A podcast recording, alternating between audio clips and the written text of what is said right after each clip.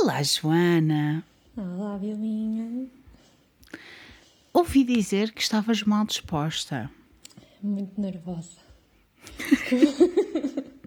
Eu na primeira reunião Também estavas enjoada? estava muito nervosa. Mas é bom, é um nervosismo bom, daquele de sair da Ok. zona de conforto. É bom. É assim, eu não quero as pessoas mal dispostas para- por estarem a falar comigo. Era o que mais faltava. Não é por estar a falar Não é esse o contigo. objetivo. Eu não quero é que percas seguidores por minha causa. Oh, Joana, por favor. É, eu, é assim. Claro, obviamente, obviamente que eu quero que as pessoas ouçam o podcast e quero que as pessoas estejam atentas e que gostem do episódio, etc. Mas o que me interessa é ter uma pessoa de quem eu goste aqui para nós termos uma conversa interessante e apelativa a todas as pessoas que nos estão a ouvir. Para que as pessoas gostem daquilo que nós estamos a falar. Muito embora muitas vezes os temas sejam pesados. E nós estamos aqui que é para entreter as pessoas. Como é que eu entretenho as pessoas? Se eu tiver alguém quem eu gosto a conversar comigo. Depois, se as pessoas vão gostar ou não, é um problema delas, não é um problema teu. Exato. A tua responsabilidade é: vens cá, reages, está feito. Não é nada, não te precisas preocupar se as pessoas vão gostar ou não. Eu preciso me preocupar mais sobre o que que temas é que eu vou abordar, etc. E aí é que posso me preocupar mais se as pessoas vão gostar ou não. Tu não precisas te preocupar com essas coisas. Sim, eu já gosto. Por isso. Linda, muito linda. Joana, conta tudo sobre ti às pessoas que não te conhecem e também às pessoas que te conhecem, que é para as pessoas dizerem: Olá, Joana. Ok, então, sou Joana, tenho 24 Sim. anos, Novinha. sou de Braga, Uhum. trabalho na cidade rival, em Guimarães, Uh, Sou designer de moda, mas trabalho como picadora ah, numa empresa em Guimarães, numa empresa têxtil. Para quem não sabe o que é picadora, isso. eu abro os bordados no computador que depois vão fazer na máquina, nas peças e assim. É assim, é uma bordadeira moderna. É. Pode-se dizer que sim. É uma, é uma bordadeira avançada. Exato. É o nível 2 de bordadeira. Suponho. Estás a ver? O, interessante é isto, é a gente saber eh, coisas sobre ti e mais. O que é que eu quero saber mais? Quero saber o que te arrepia. Eu sei, mas eu quero que as pessoas saibam também. O que mais me arrepia, no bom sentido, Sim. Há sempre um bom sentido e um bom sentido. Pronto. O que tu gostas mais de ouvir e o que tens mais medo. O Sim. que eu gosto mais de ouvir é todo o lado do folclore, de bruxas e fantasmas, esse lado oculto e espiritual. O que mais me deixa nervosa é tudo o que seja crimes sem desvendar. Fico tipo, como assim? Alguém tem de fazer alguma coisa? Mas o resto sim, gosto de tudo. E tens muito medo de. Palhaços. Pois é. Não é só palhaços, porque eu sabia que a, a Joana ia deixar de me seguir imediatamente, ia deixar de estar presente na nossa comunidade e ela faz tanta falta, porque ela é Nossa, Nossa Senhora. Eu abençoo toda a gente. E hum, porque é que ela é a Nossa Senhora? Para as pessoas que não nos conhecem, nós temos umas videoconferências com a Team Pesadelos, de onde a Joana vem, que a Joana está na Team Pesadelos também, e a Joana, facto curioso e até um pouquinho arrepiante, dorme num sótão neste momento. Exatamente. Ora, a Joana tinha deixado a câmara ligada e a imagem do sótão já é assustadora. Nós estávamos muito bem, a certa altura, a conversar, todos amenamente na cavaqueira, sim, porque somos muitos e às vezes estamos todos amenamente na cavaqueira. às tantas eu reparo. Calma, a Joana não está ali. Isto é bué creepy.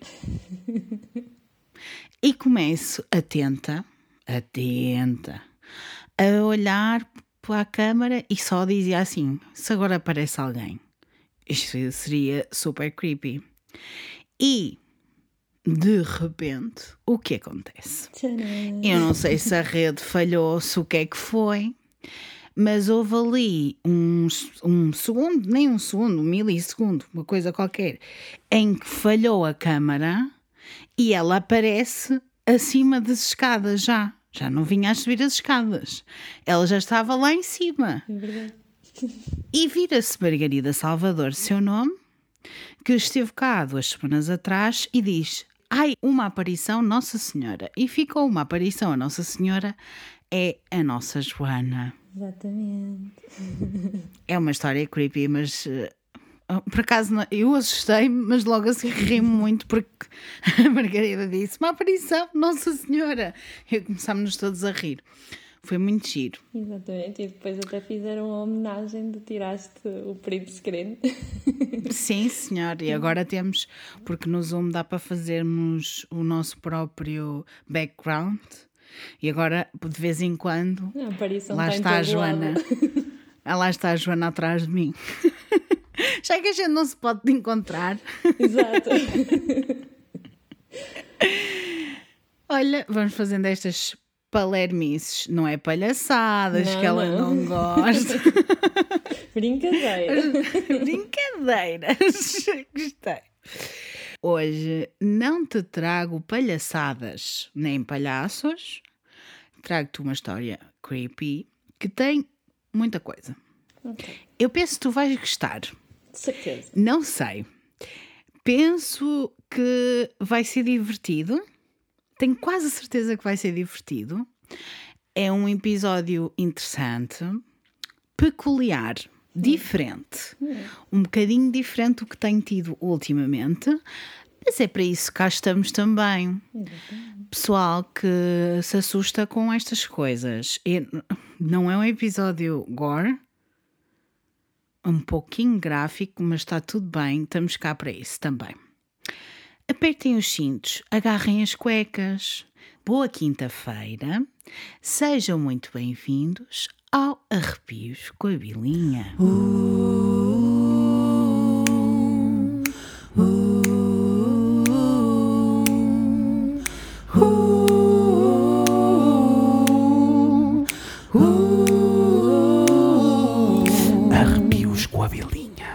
E com a Joana também. Yeah! Ela está toda contente, que bom. Eu fico muito contente também. Pessoas têm medo da Rússia. Esta é para vocês. Eu sinto. Eu, eu também tenho muito medo da Rússia. Eu vou explicar. Antes de começar a história, eu vou explicar porque é que eu tenho medo da Rússia. Eu acho que a Rússia, assim como a Coreia do Norte e outros sítios que nós conhecemos pouco, para além de terem uma história rica a nível de ditaduras e afins, tem pessoas mega estranhas que vivem lá. Se fôssemos falar da Coreia do Norte, primeiro não temos muitas histórias, porque não nos chega cá a informação. Dos russos, aquilo que nós vemos, pessoal, é estranhíssimo. Muito. É mega estranho. Aquilo, pessoal, é mega estranho. E o país é gigante. Gigante. Está bem que muita parte é desabitada, muitos, muitas zonas são desabitadas e aquilo está assim um bocado. Pronto. Mas as pessoas são estranhas na Rússia. Eu tenho muito medo dos russos. Mas não fazem sentido. Não fazem sentido, não é? É um povo que não faz sentido. Não. Mas é que nem se preocupam em fazer sentido. É tipo, Pois. É, hoje vamos falar de um deles, de uma pessoa que não faz sentido, nem se preocupa muito em fazer sentido. é desses que gostamos. Olha, eu acho que vai ser divertido. Não sei, vamos ver. A última vez que falei de um género deste tema, no final eu digo, para, para não te estragar a, a história a ti e não estragar a história aos ouvintes, no final eu vou fazer o shout-out que tenho que fazer. Mas a última vez que eu gravei um episódio destes foi maravilhoso. Eu chorei a rir, por isso estamos prontos. De quem é que eu vou falar hoje? Vou falar do Anatoly Moskvin. Eu sei se estou a dizer isto bem? Não. Vamos aceitar? Vamos. Quem é o Anatoly Moskvin? Jornalista que nasceu a dia 1 de setembro de 1966 na Rússia, numa cidade chamada Gorky. Desde muito cedo, na sua infância, assim que começou a falar, ele era fascinado com a morte. Weird. Hum. Começa bem. De acordo com ele, isto é uma história que ele contou da sua infância. Um dia ele estava a vir para casa da escola e um grupo de homens veio ter com ele. Falaram com ele por um bocadinho e forçaram-no a ir com eles a um funeral. Não sabemos se isto é verdade ou mentira. By the way, isto é nas palavras dele. Uau, que infância maravilhosa. Ótimo. Era um funeral de uma miúda de 11 anos, Natasha Petrova, que tinha morrido eletrocutada acidentalmente. Até aqui está ótimo, porque. Qual Dragon Ball? Qual que é? Vamos ao eletrocutada acidentalmente. Eu não pode, sei como é que isso pode acontecer, mas na Rússia é possível, não é? Não, não pode acontecer. A minha irmã foi eletrocutada acidentalmente no hotel dela quando ela andava no quarto ano. Estavam a montar as luzes de Natal, aquelas okay. antigas para pôr cá fora, e ela estava tipo a tirar as lâmpadas e um dos garotos decidiu ligar as luzes para ver se aquilo dava e ela estava a fechar o circuito. Oh, não. É. Ok. E mas então, não morreu. Não, mas é tipo, ao início a educadora até pensava, porque ela é assim meia terrorista, uh, com bichos carpinteiros, estás a perceber? E ao início a educadora até pensava que ela estava a gozar e disse: Andreia, para com isso, porque ela já estava tipo no chão, assim, deitada, sem Ai, controle. Credo. E a educadora, Imagina. A educadora só percebeu que aquilo estava mesmo a acontecer quando ela cai, porque eles estavam a montar aquilo no. tipo no auditório. Uhum, e eles estavam uhum. em cima do palco e aquilo tem tipo a altura pá, de uma cadeira. E ela cai Sim. do palco para o chão, mas ainda assim.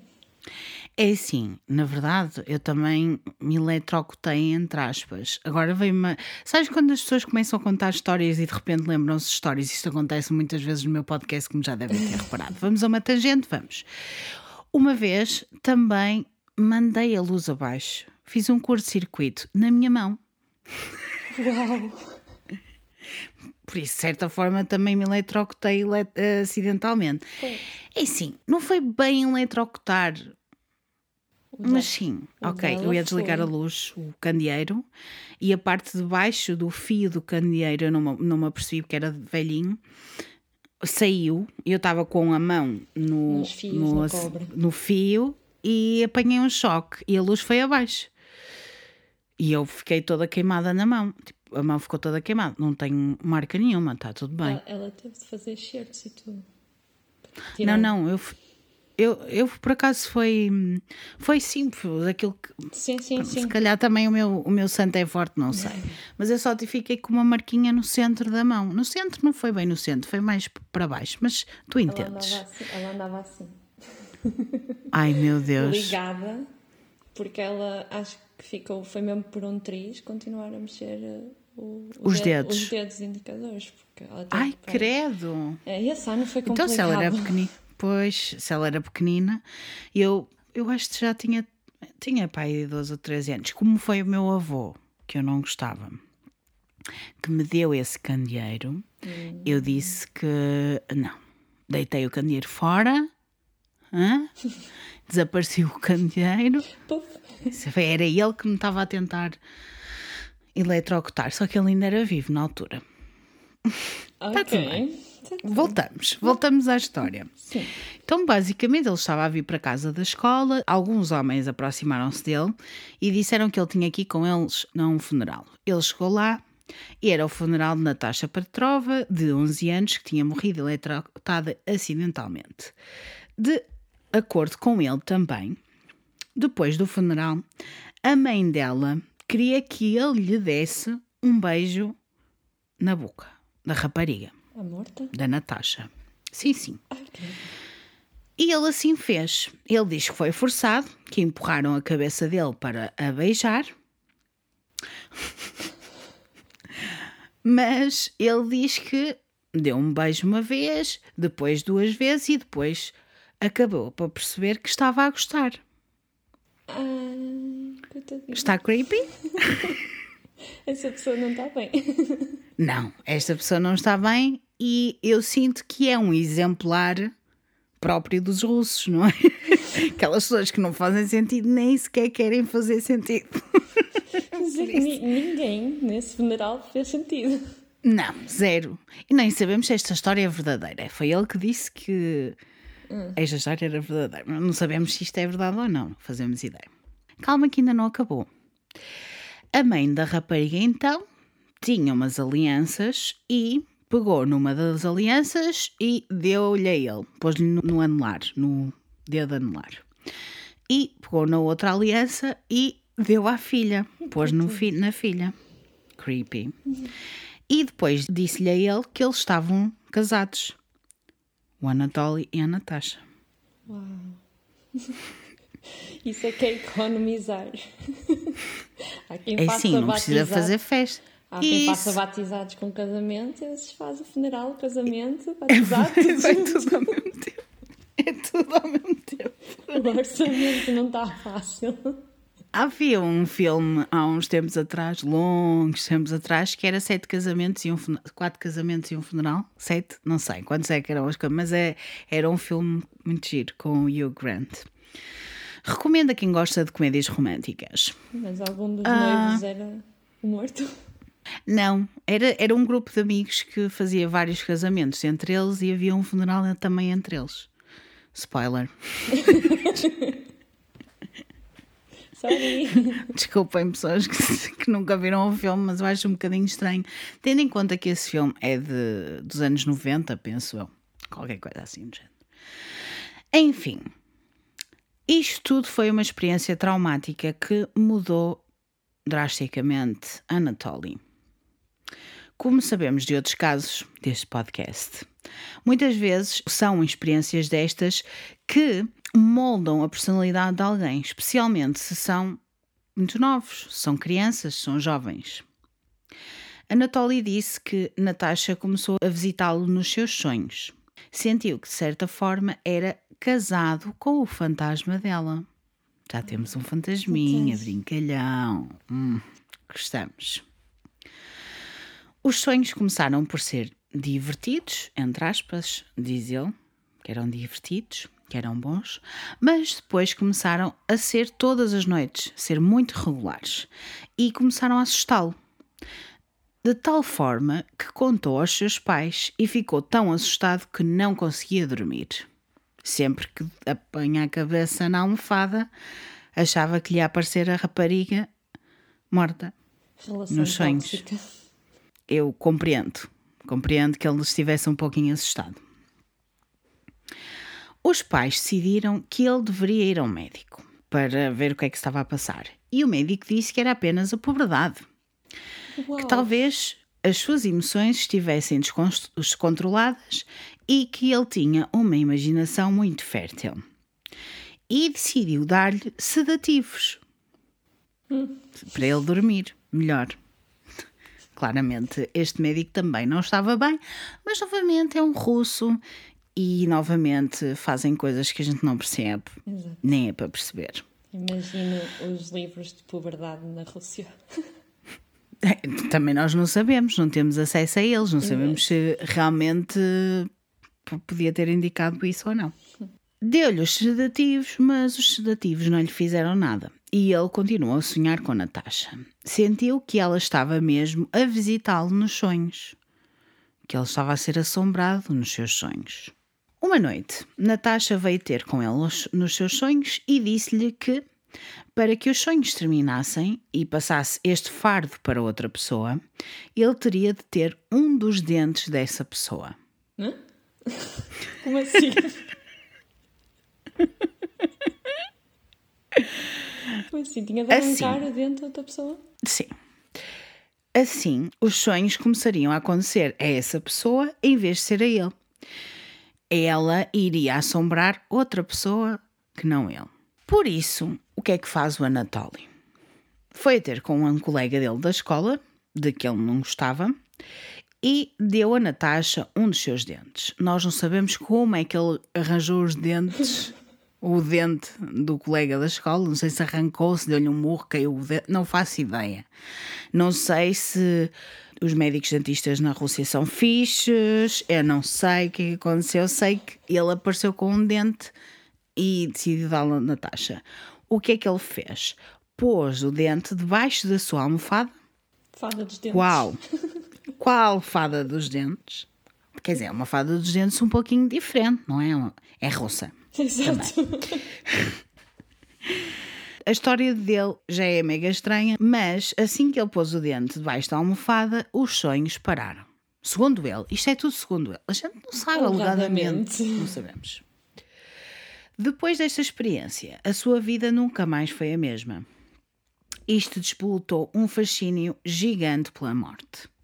Passava muito tempo em cemitérios, às voltas, a andar às voltas, enquanto era novo, e achou que estes, os cemitérios, eram muito reconfortantes, muito pacíficos. Eu concordo, os cemitérios são muito lindos para quem gosta. E reconfortantes e pacíficos, não tem lá nada, não se passa lá nada, aquilo é só às vezes monumentos que as pessoas fazem homenagem às famílias, é bonito, eu gosto. mas Mas eu é. não ia para lá assim passear todos os dias nem nada do género. Exato. Primeiro, porque tenho mais que fazer, isso é a primeira coisa. Segundo, porque não sou Anatoly. Até porque vamos já ver que isto vai escalar. Mas, Sim, na escola ele era muito inteligente, tinha muito boas notas. Na sua maioria era um miúdo normal, fora o facto de se interessar pela morte e por cemitérios. Mas, durante a sua infância, Anatoly foi abusado sexualmente. Sim, ficou pesado agora. E, como qualquer pessoa, a partir deste ponto nunca mais foi o mesmo. Tornou-se ainda mais fascinado pela morte num nível doentio. Já vamos perceber qual é este tipo caso de até doença. agora ainda é? não tenha sido. ainda vai piorar. Formou-se na Faculdade de Filologia de Moscovo e tornou-se muito conhecido na sua área de trabalho. O que é filologia? É o estudo rigoroso de documentos escritos antigos, transmissão e edição desses textos, ou o estudo científico do desenvolvimento de uma língua ou famílias de línguas baseadas em documentos escritos nessas línguas, coisas antigas. Ele ia lá descobrir. As suas maiores áreas de interesse, para além da morte e ou dos mortos, eram o folclore, a história celta, assim como linguísticas ou a história das línguas. Mas também tinha um interesse profundo em cemitérios, mortos, rituais de enterro de diferentes partes do mundo e também era muito interessado em magia negra e no oculto. Tudo isto era fascinante para ele. Uma bela receita. Para o desastre. Exato. E daí não sei, e daí não sei. Vamos ver se era, se era mesmo ou não. Tinha uma biblioteca privada com mais de 60 mil livros, pessoal. Este homem amava ler. Podemos dizer que de certeza que ele amava ler e lia muito. Se ele tinha 60 mil livros como biblioteca privada, uau! E também ensinava estudos celtas numa universidade na Rússia e falava 13 línguas diferentes. Super interessante, não é? Sim. Por um lado é é estranho, por outro lado é interessante. 13. 13 línguas. Belo número. Belo número. Acabou por escrever alguns livros, incluindo um dicionário de inglês para russo. Uma pessoa é muito inteligente quando uma pessoa escreve, um dicionário. Em 2003, tinha ele 37 anos, conheceu uma mulher chamada Ulia e acabaram por ter uma relação não sexual. Ou seja, eles era como se tivessem fossem mesmo namorados, não é? Tivessem uma relação, mas não tinham sexo, eram assexuais. Ela mexia-se muito. Não sei. Ele abstinha-se muitas coisas na vida: sexo, álcool, fumar, não fumava, não bebia, não. nada. Era apenas como vivia a sua vida e Yulia estava ok com isto.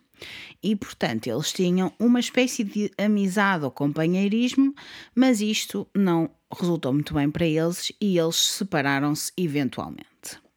Em 2005, Anatoly estava lá na sua vida e ofereceram-lhe o seu emprego de sonho. Qual era o seu emprego de sonho? Foi contratado por um escritor para andar pela Rússia, por diferentes cemitérios, saber mais informação e pesquisar os corpos que lá estavam. S saber coisas sobre as pessoas que lá estavam, qual era a história delas, o que é que lhes tinha acontecido. Ele foi contratado para fazer isto. Ora, se isto não é um, um emprego de sonho, para uma pessoa o que é que ele fazia? Via os túmulos, escrevia datas, tentava saber mais informações das pessoas que lá estavam, tudo para este livro. Alega que entre 2005 e 2007 andou a pé até 752 cemitérios e andou cerca de 32 km entre eles todos os dias. Todos os dias visitava todos os cemitérios? Não, 32 km todos os dias a pé. Uau! Entre cemitérios. É um emprego de sonho. Olha, eu não sei, eu não sei, mas isto é estranho. Assim. Era o ginásio mas... incluído na altura. Então não é.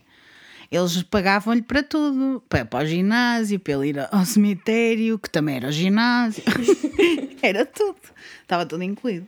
Quem não quer catalogar um cemitério? Por acaso estás-me a dizer, eu, eu se calhar até gostava de fazer isto, porque seria uma história até interessante depois eu escrever sobre as pessoas que estavam lá, as histórias das pessoas que tinham vivido e estado lá, fotografar campas, ia ser giro. Sim, mas pedias, eu não sei. pedias um carro da empresa, não ias a pé. Óbvio, óbvio. Mas estamos a falar da Rússia, não é? Aquilo também é muito grande. Hum. Ele com certeza que tinha que andar muito. Não sei. Quando ele ia a estes cemitérios, alguns deles eram longe, por isso ele acabava por ficar lá a dormir. No cemitério? Sim, senhor.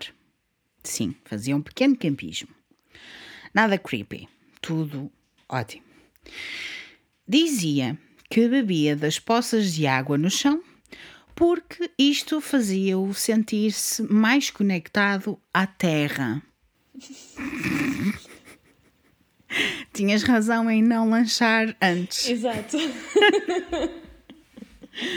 Tinhas. Uau. Dormia em cima de fartos de palha ou, por vezes, dentro de uma quinta abandonada lá perto dos cemitérios, porque muitas vezes. É, eu sinto que vou estar a repetir isto várias vezes, mas a Rússia é muito grande, há muitos sítios que são abandonados e, por vezes, os cemitérios estão em sítios que não são tipo grandes cidades. Por isso ele ia até lá, mas depois para voltar já era mais difícil, acabava por ficar a dormir na zona. Eu acho isto estranhíssimo, mas vamos continuar. Não, não, está ótimo até agora. Essa pessoa é completamente normal. Perfeitamente normal. Mas muitas vezes dormia mesmo ao lado das campas. Uma noite, ele teve imensa sorte. Eu estou a fazer isto, boeda aspas em cima. Porque havia um caixão que alguém tinha deixado aberto. Alguém que ia ser enterrado no dia seguinte. Mas tinha deixado lá. Ah, ele fez Al... mesmo conchinha. não, não tinham deixado lá o corpo, tinham deixado lá só o caixão. Anatoly pensou logo que seria uma caminha muito confortável. Ele sempre tinha querido experimentar como seria estar num caixão a dormir lá dentro. E aqui surge a oportunidade perfeita. O E hotel ele lá 5 estrelas. entrou para dentro. E cinco estrelas. Ele entrou lá para dentro, dormiu lá e disse que foi maravilhoso. Uau. Como é que ainda não há Airbnbs em cemitérios? Eu não sei, eu sinto que estão aqui a perder uma oportunidade de negócio. É um nicho de mercado, pelos vistos. É um nicho. Bom, é um nicho muito pequeno, mas é um Mas é nicho. um nicho. Eu adoro isto. Muitas vezes, quando ia a estes cemitérios, era acusado de vandalismo ou de escavar as campas. Supostamente era algo que não deveria estar a fazer. Claramente, era ilegal. Claramente. Mas, normalmente ele conseguia dar a volta à situação. Ou tentava enganar as pessoas, ou dizia assim: ai, não, não, não fui eu, ou dava a volta à situação ou mostrava as suas credenciais para revelar o que estava a fazer e porque é que estava a fazer aquilo. E normalmente os polícias, as autoridades diziam: sim, senhor, pode continuar, está tudo bem, senhor, está bem, vá à sua vida. Russos, portanto, russos. Eu não tenho nada contra russos, mas ao mesmo tempo metem-me um pouco de medo. Não vou mentir, eu digo isto. Eu, Eu sou frontal. Eu apoio muito. Depois deste trabalho ter terminado, ele voltou para a sua casa e ficou no seu apartamento na maior parte do tempo. Trabalhava como escritor freelance. Escrevia lá umas cenas, uns artigos científicos. Ele sabia t- 13 línguas, ele já tinha escrito um dicionário. Pessoal, ele tinha muita coisa para fazer, com certeza. Exato. Passava muito tempo isolado, muito tempo recatado. Não passava muito tempo com muitas pessoas, além dos seus pais. Aliás, ele não passava tempo com ninguém, além dos seus pais. E também ninguém vivo, porque pessoas mortas ele passava muito tempo com elas. Exatamente o que ouviram. Lá porque este trabalho acabou, não quer dizer que as suas excursões, entre aspas, ao cemitério tivessem terminado. Em 2009, nos cemitérios que eram mais perto da casa dele, as pessoas começaram a reparar que as campas de algumas pessoas que amavam tinham sido mexidas. Por vezes tinham sido completamente desenterradas, tinham tirado a terra toda lá de dentro. E assim continuou por dois anos. De vez em quando, lá encontravam uma campa que tinha sido remexida, que tinha sido vandalizada, pintada, coisas assim do género. E, como já devem ter percebido, era Anatoly que estava a fazer isto. Eu adoro que tu já estejas incomodada, isto ainda vai piorar. Era Anatoly que fazia isto, mas ele fazia tudo para não parecer que tinha mexido em nada. E de facto, ele só foi apanhado poucas vezes. Muitas, muitas vezes as pessoas sentavam-se a velar as pessoas que lá estavam enterradas sem saber realmente que Anatoly tinha estado lá a mexer, sem repararem em absolutamente nada. E já vão perceber o que é que é nada, que eles não reparavam. Mas isto começou a incomodar as pessoas na comunidade. Assustava-as também. Isto continuou até 2011. 2011, o pessoal que está a ouvir isto já estava vivo, ok? sim, sim, sim. Pessoa que existiu. Quando a polícia encontrou finalmente Anatoly a passear-se pelo cemitério e a pintar algumas lápides. Como já andavam à procura de alguém que estivesse a mexer nas campas, pensaram que só poderia ser ele. Começaram a fazer-lhe perguntas, a falar com ele para tentar perceber se de facto era ele que andava a mexer naquelas campas e também achavam que alguém estaria a tirar corpos. Não só a terra, mas os corpos também. e assim sendo, se de facto era ele, para onde é que ele os levava? O que é que ele lhes fazia? Eu sinto que não estás preparada para este episódio, mas vamos. Convenceram-no então a levá-los de volta à casa dele. De volta, ele voltar para a casa dele e eles irem com ele até a casa dele. O plano era só conversar um bocadinho, beber um chá, conversar com aquele Anatoly, perceber o que é que estava a passar. Nada de especial. Mas assim que entram em casa dele, sentiram o cheiro de decomposição, cheiro. putrefação de corpos. E repararam que a sua casa estava cheia de bonecas. Bonecas. Ai, Bonecas também real, grandes, antigas e muito creepy. Muito creepy. Elas, eles olhavam para tudo e. É assim, isto é o meu pesadelo, pessoal. Eu odeio bonecas. Eu acho as bonecas mega creepy. Bonecas antigas, com aqueles olhos que mexem. Não, not ok. Imaginem entrar em casa de uma pessoa destas e ver bonecas de tamanho real, tamanho de pessoas. Não. Exato, elas pequeninas já são creepy. É assim, tipo zero. real, é tipo, Tirem daqui. Vou ser como a Marta e vou dizer adeus, adeus, adeus. Bu, bu, bu, bu.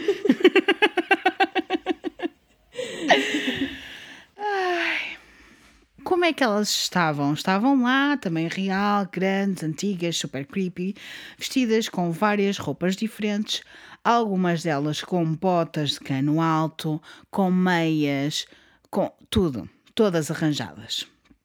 Eles achavam que era só um homem estranho que gostava de ter bonecas e um hobby altamente estranho também. Fazer bonecas. Mas depois lá começaram a juntar os pontos e perceberam: bem, calma, aqui há alguma coisa que não está bem. Um dos polícias começou a aproximar-se de uma das bonecas e a inspecioná-la. Quando mexeu nela, ela começou a tocar música. Que? Como assim? Eu, eu disse que tu não estavas preparada e não te disse que tu não estavas preparada. Ele mexeu na boneca e a boneca começou a tocar música sozinha. Tipo aqueles bonecos das crianças que tu carregas na, na mão e ele começa a cantar. Sim. Só que era aquele barulho das caixas de música antigas. Ele embalsamava as pessoas e metia caixas de música lá dentro.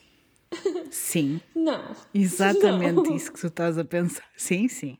Outro polícia reparou que havia lá em casa vários manuais de como fazer bonecas e mapas de vários cemitérios à volta do seu apartamento onde ele vivia.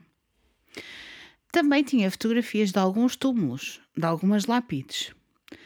Também tinha algumas lápides em casa, tiradas de cemitério. É, Sim. Assim, os mapas e assim podia ser lá do jornalismo dele, quando ele teve a catalogar. Certo? Mas agora, Certo. as, as lápides, mas para quê? Para que é que ele tinha as lápides em casa? Há quem tem uma planta, ele tem lápides. Não, ele tinha lápides. Então o interesse dele era a morte. Ele não queria plantas, ou só se fosse plantas mortas. Mas para isso, amigo, na boa, podes pedir, porque há boa da gente que mata plantas e as pessoas podem estar plantas mortas à vontade, sem problema nenhum. É mau? É. Ninguém gosta de matar plantas, mas mais vale isso que andar a roubar lápides. Exa- Digo eu. Exato. Isso é a minha opinião. E foi então que perceberam que aquelas bonecas que eles achavam que eram bonecas inicialmente não eram bonecas, eram corpos a apodrecer. Anatoly tinha andado a pé até ao cemitério, tinha desenterrado os corpos, trazido para casa e feito uns DIYs. é só créditos aqui, pessoal. Era muito prendado manualmente. Era. O pessoal que, que está a achar este episódio super, mega assustador, eu não, eu não acho porque. Eu não acho. Eu não acho assustador. Eu acho só engraçado e divertido. Porque uma pessoa tem que levar para o positivo, não é? Nós não vamos estar a. É arrepios, mas é bom. Não é assim tão mau quanto isso. Ah, é estranho? É Muito. super estranho.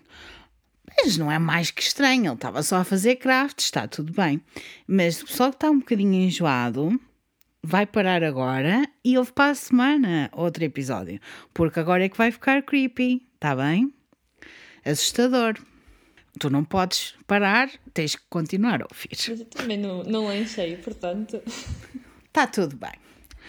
Uma das coisas mais estranhas que fazia era abrir os corpos, pôr lá as caixas de música antigas e também algumas coisas pessoais das pessoas que tinham morrido do corpo. Coisas aleatórias que tinha encontrado ao lado dos corpos. Imagina, dentro do caixão, às vezes as pessoas punham um, sei lá, uma carta para a pessoa, alguma coisa que fosse da pessoa, e ele então abria os corpos ao meio e punha lá dentro também. Para não se perder. Para não se perder. Ou, por vezes, pegava em pedaços de lápides, tipo o nome da, da pessoa, e punha dentro do corpo. Para a pessoa não se esquecer. E para ele não se esquecer do nome dela, pois se ele quisesse abria e via. Ah, ok, é, és tu. É, ok. Natasha. Um dos corpos até tinha uma etiqueta do hospital que tinha a causa da morte da rapariga, assim como a hora a que morreu. Num outro corpo havia um coração real, humano e seco. Que, que. Não lanchaste, é ótimo. Está bem. Perguntaram-lhe então se aqueles eram corpos reais e ele disse logo que sim. Depois explicou-lhes todo o seu processo, como enchia os corpos com trapos, como punha meias de, de nylon à volta das caras das pessoas e, na maior parte das vezes, punha uma cara de uma boneca à frente. Por isso é que eles achavam que eram bonecas, porque a cara era de bonecas e elas estavam todas vestidas ok? Eles não achavam que eram bonecas que eles chegaram lá e, e viram tipo meia dúzia de múmias e, e ficaram. Ah, são múmias. Dava para perceber logo que eram múmias. Não, naquele caso ele tinha caras de bonecas à frente das caras. Por isso é que eles achavam que eram bonecas. Estes polícias não foram assim tão incompetentes. Eles só estavam assim ok, este homem é estranho, está um cheiro estranho, mas depois é que começaram a investigar e perceberam que aquilo não eram bonecas verdadeiras. Então, ele punha a cara de uma boneca à frente das caras das pessoas, cortava a cara da boneca real, tipo mesmo à volta, e punha à frente, tipo máscara. E se ele não fizesse isto, por vezes punha olhos ou globos oculares, sim, nas pálpebras existentes, portanto, nos olhos que existiam já nos corpos que ele tinha desenterrado, para que estas múmias conseguissem ver os desenhos animados com ele. O Dragon Ball. Lá está. Devem estar a perguntar-se, por esta altura, as pessoas que continuaram connosco, resistentes, como é que ele mantia estes corpos intactos. Intactos, entre aspas, não é? Mas intactos, de certa maneira. Sim, aquilo não ia caindo. Sim, pois lá está. O que é que ele fazia? Usava uma solução simples de sal e bicarbonato de sódio para manter tudo preservado.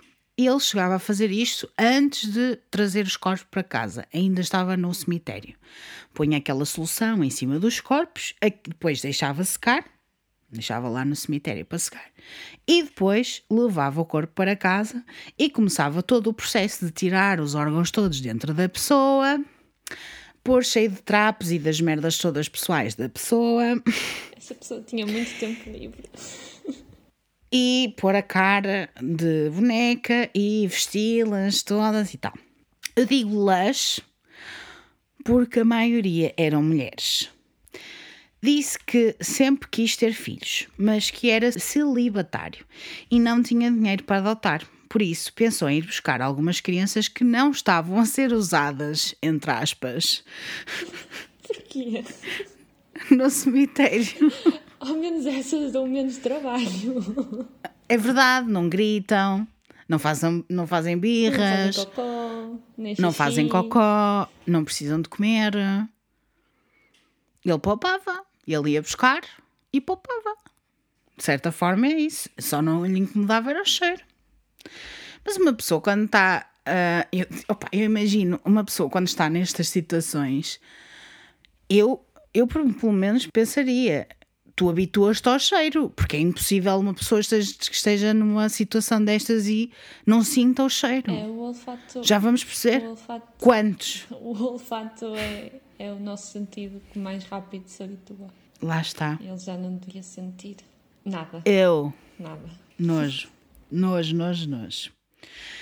Também disse que em breve teria algum tipo de magia, ou até a ciência evoluiria de tal forma que pudesse ressuscitar as pessoas e que ele estava apenas a salvar estes corpos de decomporem demasiado para os ressuscitar. Mais tarde. Dizia que se preocupava realmente com as suas miúdas como se fossem as suas próprias filhas. Celebrava os aniversários delas, que sabia por causa das lápides, pois claro.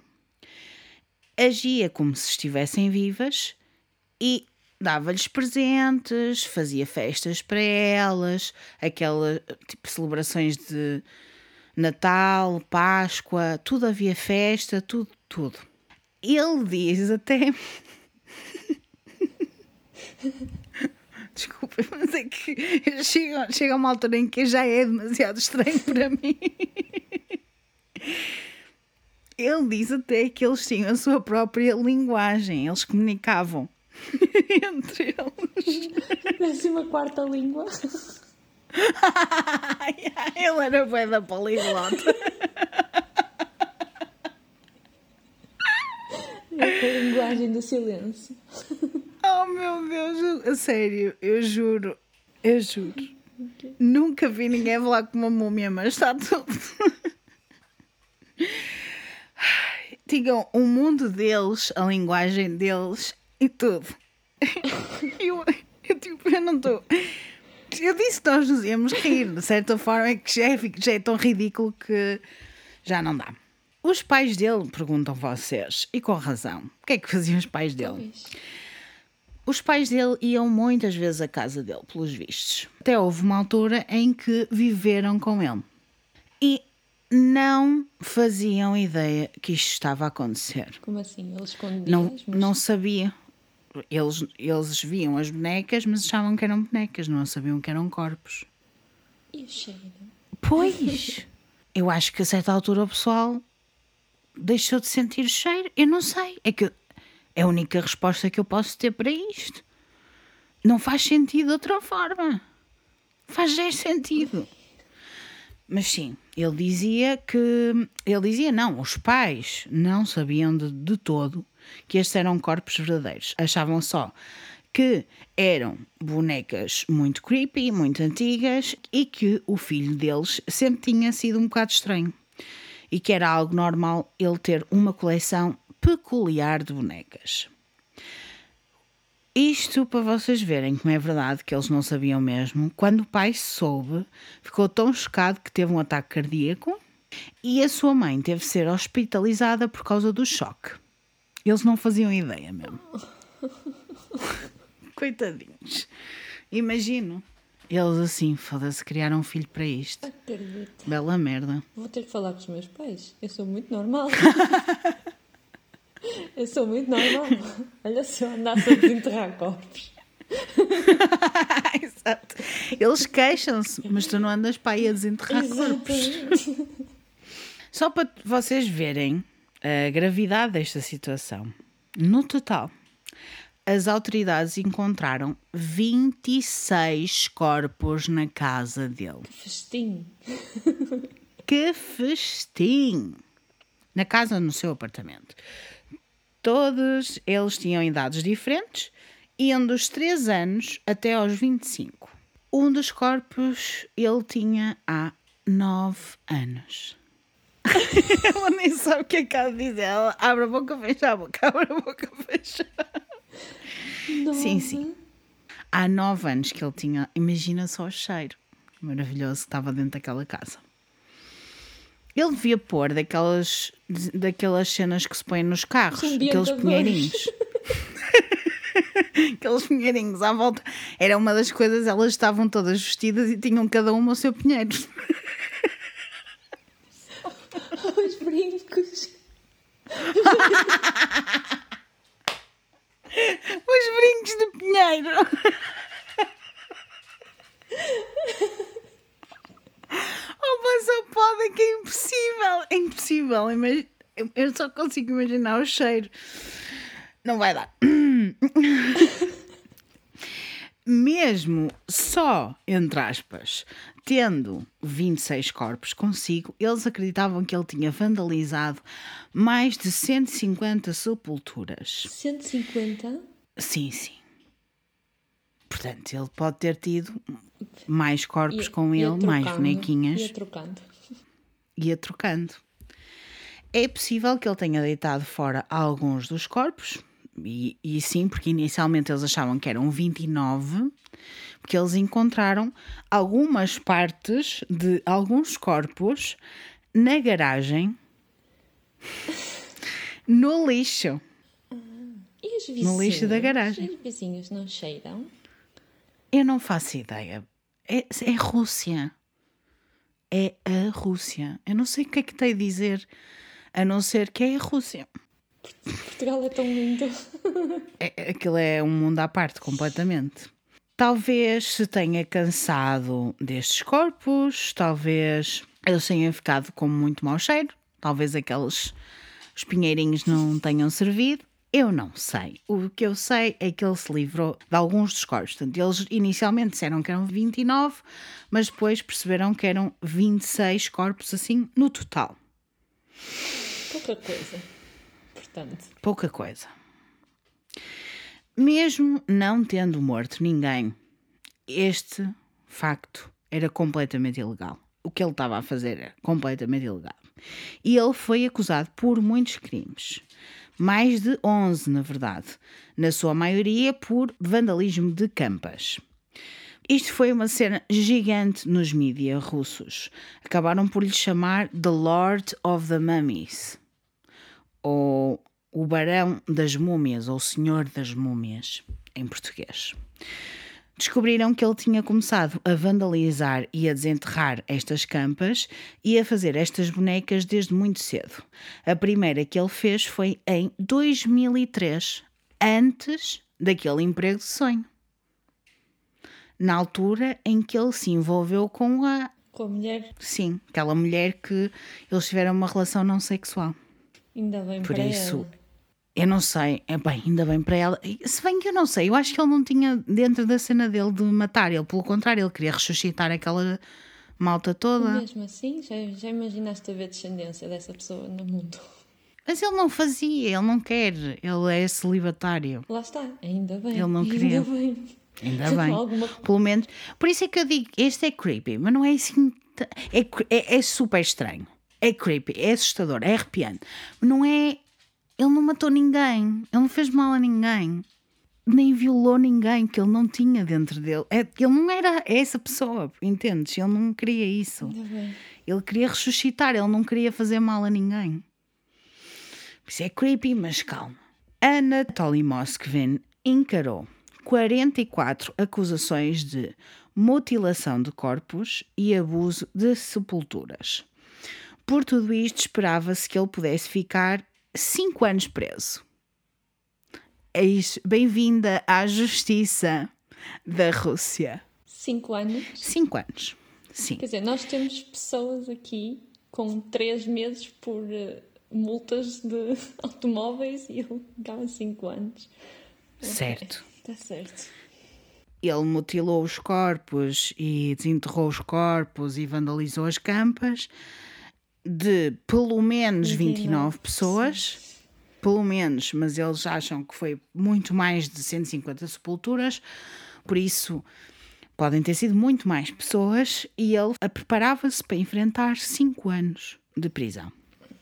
Porquê? Porque ele não tinha morto mesmo estas pessoas.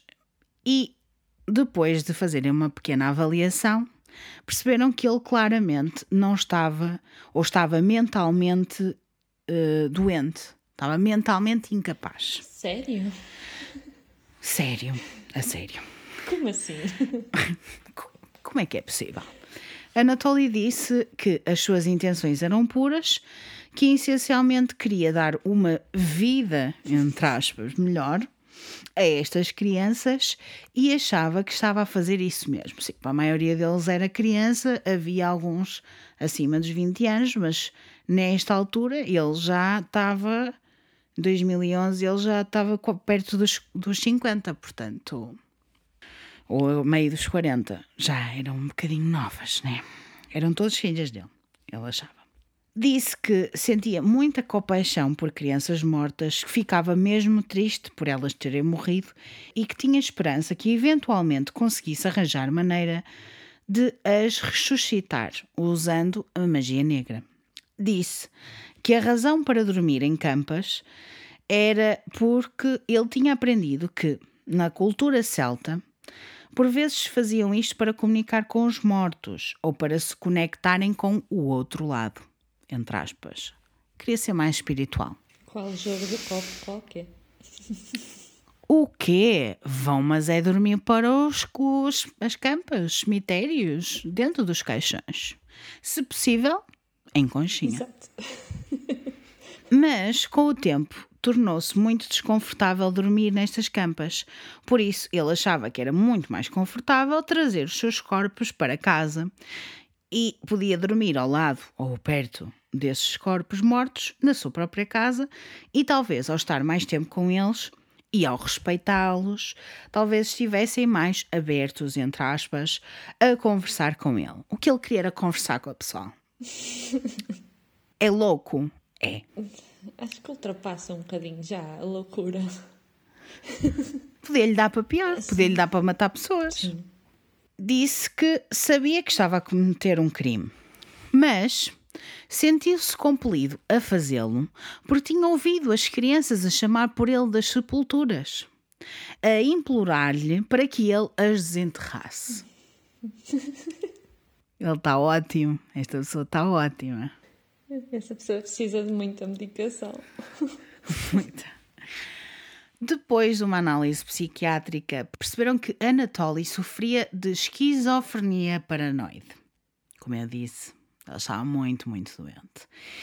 E eu tenho-vos a dizer: esquizofrenia paranoide pode dar para muito pior. É Isto é creepy, mais uma vez, super creepy, mas ele podia lhe dar para muito pior. E é russo, pessoal. Eu não sei, eu não sei. Vamos esperar que isto seja verdade e que ele não tenha morto ninguém, porque eu até acho piada ao Anatoly. A 25 de maio de 2012, o Tribunal Russo decidiu que ele não era capaz de estar em julgamento, era incapaz, inimputável. E libertaram-no de qualquer acusação. Enquanto ele estava no tribunal, uma vez, ele virou-se e olhou para alguns dos pais das crianças que tinha desenterrado e teve a coragem de dizer que eles é que tinham deixado os filhos ao frio e que ele é que os tinha trazido para casa e aquecido. É, tudo como pai quer ouvir. É pá, juro. Não, é que eu não estou a conseguir. É que por vezes eu tenho que me estar aqui a controlar para não me estar a rir muito. Porque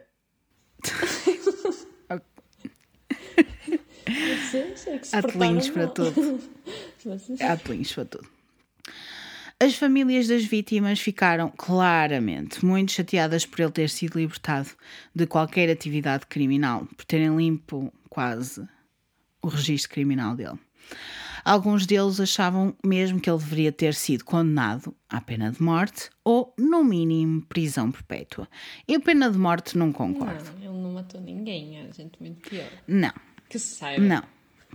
Eu não concordo na pena de morte uh, neste caso, neste caso, porque Sim. se me perguntassem de outros casos, eu, eu mudaria a minha opinião. Hum, nem concordo em prisão perpétua, também não concordo neste caso, mas mais que 5 anos, sim. sim. também não acho que 5 anos tenha sido também indicado. Nem 8, nem 80, né? Isso também não vamos exagerar. Mas ele foi condenado e sentenciado a medidas médicas de coerção. O que é que isto quer dizer? Tinha de ter apoio psiquiátrico. Basicamente, tinha que ser internado num hospital psiquiátrico e estar lá a cumprir a sua pena, entre aspas. Não é bem pena, porque ele não, ele não tinha sido acusado de, para ser internado e ficar lá para sempre Era só, ele tinha que ter apoio psiquiátrico. Existem relatos, não sabemos mais uma vez se é verdade ou não, que ele teria de pagar 75 mil dólares a cada uma das famílias envolvidas. Eu penso que isto não é verdade, mas eh, também, pronto, ele não tinha esse dinheiro. Exato, pessoal. mesmo ele que não fosse tinha, verdade, não essas dá. pessoas não iam receber nada. Porquê é que eu estou a referir este facto ou estes relatos? É porque diz que uma das famílias supostamente recusou disseram que eram extremamente gratos por ele ter tirado a filha deles da sepultura dela, levado para casa e tomado conta, entre aspas, dela. Disseram até que ele lhe tinha dado uma melhor vida morta do que aquela que ela tinha tido enquanto estava viva. Esses pais deviam ir com ele para o psiquiatra. Completamente. Se isto é verdade, Exato. completamente. Anatoly foi levado para uma clínica psiquiátrica. Eu não sei se é clínica, se é hospital, mas sim. E esteve lá a receber tratamento durante anos. Tratamento esse que foi muitas vezes estendido. Ele, ele ficou lá, ele entrou em 2012 e depois foi estendido até 2013, depois foi estendido até 2014 e assim sucessivamente até 2018, quando os médicos disseram que ele tinha tido tratamento suficiente e que achavam que ele tinha mudado e que estava livre para ir para casa e continuar os tratamentos como paciente, mas fora da clínica. Eu não sei que tipo de sentença é que eu concordo, mas a gente já lá vai falar sobre essas nossas opiniões no final, porque eu não sei, isto parece um bocadinho limitado, mas também não sei como é que são os hospitais psiquiátricos na Rússia. E eu não sei se não será muito a mal. Por isso, se calhar é mau, não sei. Vamos ver. Em 2019, eles fizeram uma nova avaliação psiquiátrica antes de ele ser solto efetivamente. Mas descobriram que ele não tinha feito muitos progressos e decidiram mantê-lo lá. Mais uma informação que não sabemos se é verdade. Ele disse que, assim que fosse libertado deste tratamento, iria voltar a desenterrar os corpos e a começar tudo de novo.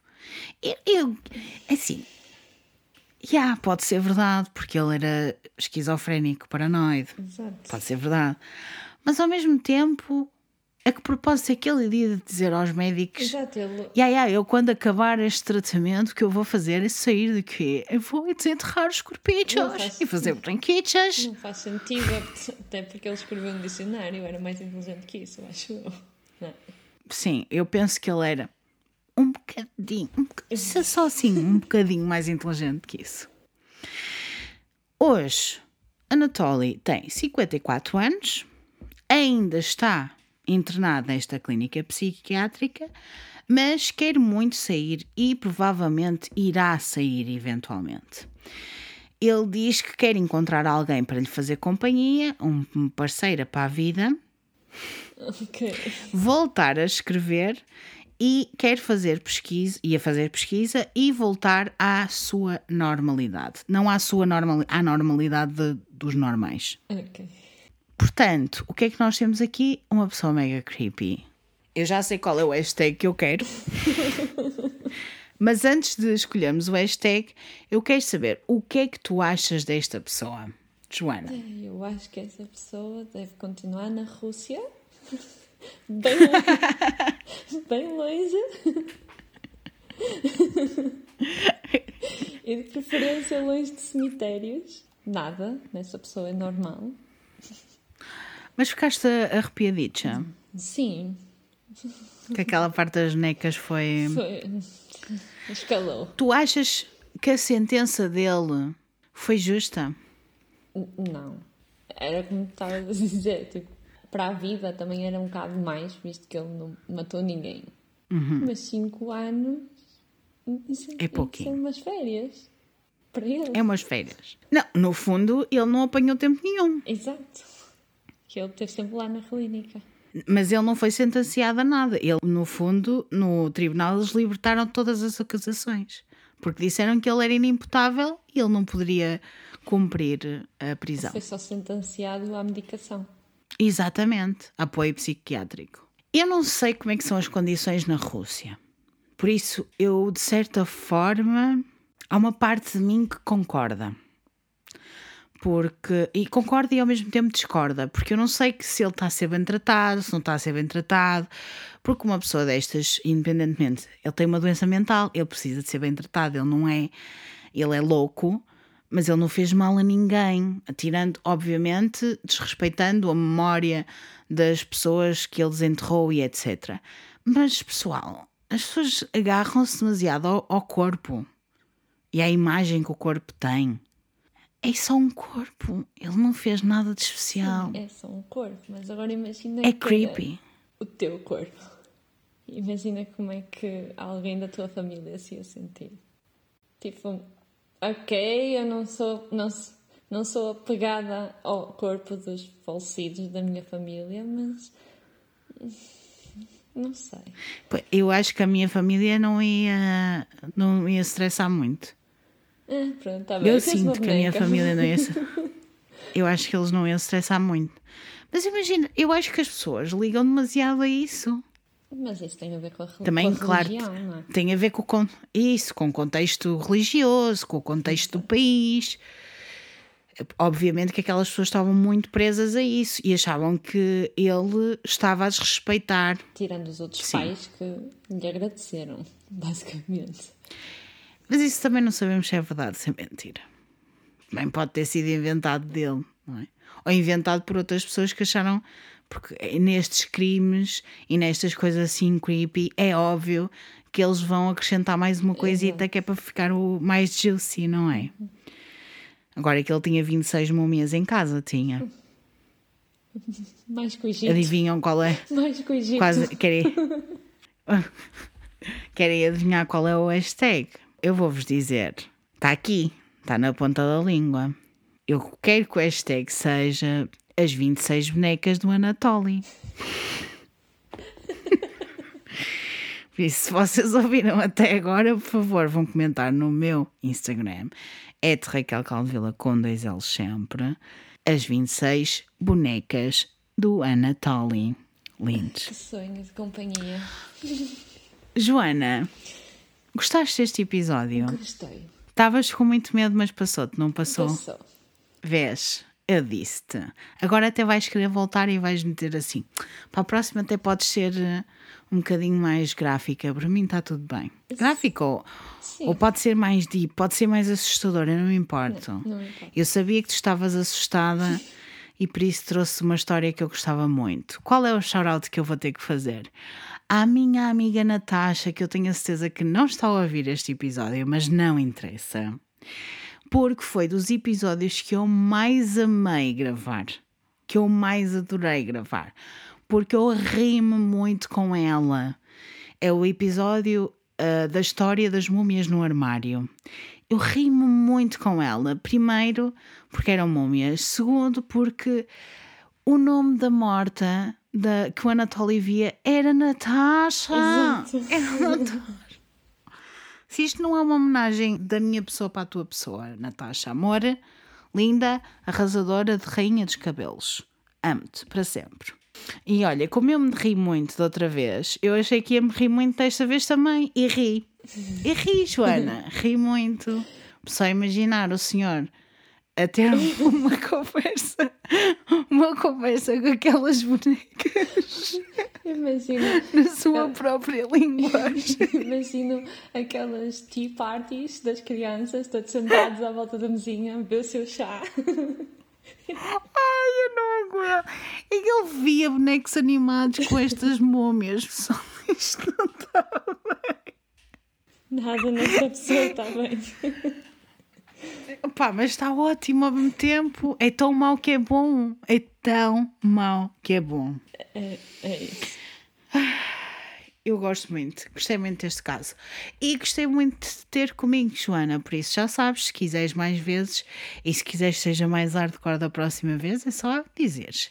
Sabia que querias que fosse light, por isso Sim. fui assim para o light. Ainda bem, obrigada. De nada.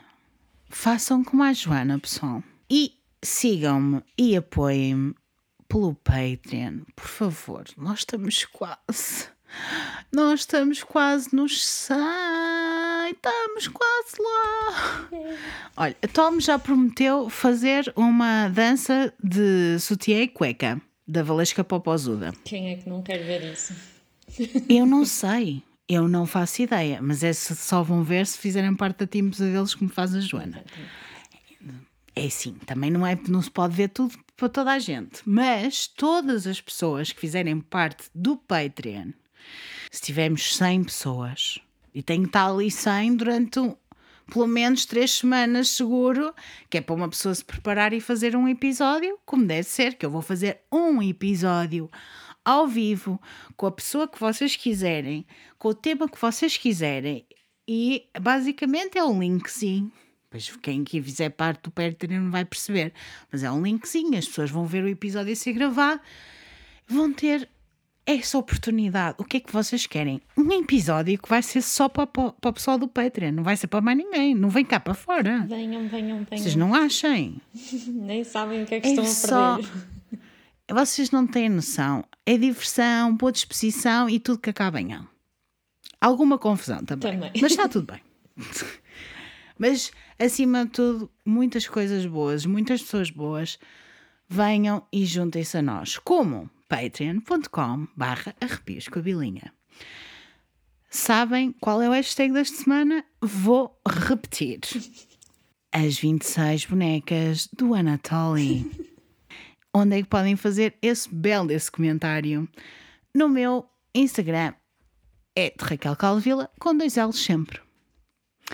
Querem mandar as vossas histórias paranormais e outras coisas que tais? Mandem-me um e-mail para raquel.calvila.gmail.com Muito obrigada, Joana, novamente por ter estado comigo. Obrigada, eu. Ela está muito contente, agora já pode ir lanchar sem Sem vomitar. sem vomitar. Já está tudo bem. Muito obrigada a todos vocês que estiveram a ouvir até agora. E até lá, tenham uma semana muito arrepiante. Cuidado com os cemitérios, pessoal. Não andem a desenterrar pessoas e não se encontrem com russos. Nem façam Ok. conchinha. Podem fazer, mas não com Não mortos, com, ok? nem russos. Nem russos. Adeus. Faces come out of the rain when you're strange. No one remembers your name when you're strange. When you're strange. When you're strange. People are strange when you're a stranger. Faces look ugly when you're alone. Women seem wicked when you're unwanted. Streets are uneven when you're down.